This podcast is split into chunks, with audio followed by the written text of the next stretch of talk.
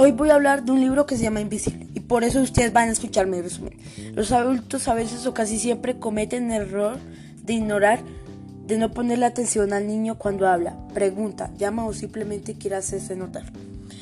Creemos que solo cosas de niños sin importancia y seguimos como si nada con él, con él esté pasando atendiendo la llamada del celular, la conversación con el vecino, o fue que lo uno, o fue que lo otro, y bla bla bla, o ajá, sí, mm, ajá y no son pocas las circunstancias que hemos tenido que lamentar.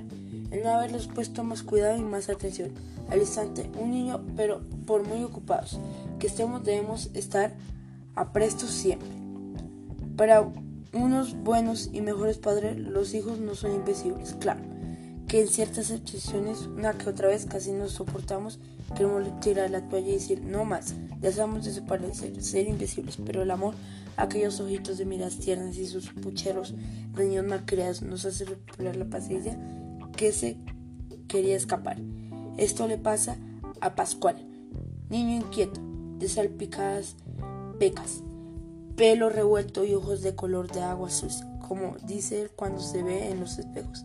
Se vuelve invisible, se le baja la tinta de tanto ser ignorado por sus padres. La poca atención que le prestan le hace pensar que es invisible y llega a desearlo de tal manera que a través de esos sueños, que si son y no son, lo logra. Cuando en nosotros no hemos deseado ser alguno día chicos, adultos o viejos, ¿qué haríamos si lo lográsemos? Miles de cosas, quizá, quizá tantas que no sabríamos por dónde empezar. Pascual lo primero que hace después de desordenar el escritorio de Ogrolaños, rector de su colegio, es, ir a una dulcería y comer hasta más no poder, todo lo que se le antoja.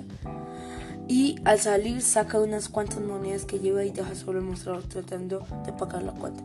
Sabes que es imposible, pero no un ladrón. En otra de sus tantas travesuras coge el diario de su hermanita Catalina. Quiere descubrir en él los secretos de por qué su padre prefiere más a ella que a él. Al intentar leerlo encuentra en la primera página este bello poema de Francisco Quevedo. Defiende el amor. Es hielo abrazador, es fuego helado, es herida que duele y no se siente. Es soñado bien, un mal presente, es un breve descanso, muy cansado, es un descuidado que nos cuida, un cobarde con hombre valiente, un andar solitario entre la gente y no más solamente ser amado. Pascal se da cuenta, sin querer leer más, que ahí no está su respeto y en su mente solo quedan grabadas unas palabras con las que se identifica, un altar solitario entre la gente. Son muchas las cosas que Pascual oye, ve, hace y aprende con su parece. Ayuda a los amigos a que no los atropelle la injusticia. Descubre en los ojos llorosos de su profesora cómo ama a los adultos cuando se enamoran y se pregunta. Así sentirá el amor con tristeza. También aprende a enmascarar la mentira y saber quiénes lo quieren de verdad. Que la buena suerte es azul brillante y que cuando él llora solo es que sus ojos se nublaron y se llenaron de agua y que no piense que son lágrimas. Gracias por escucharme.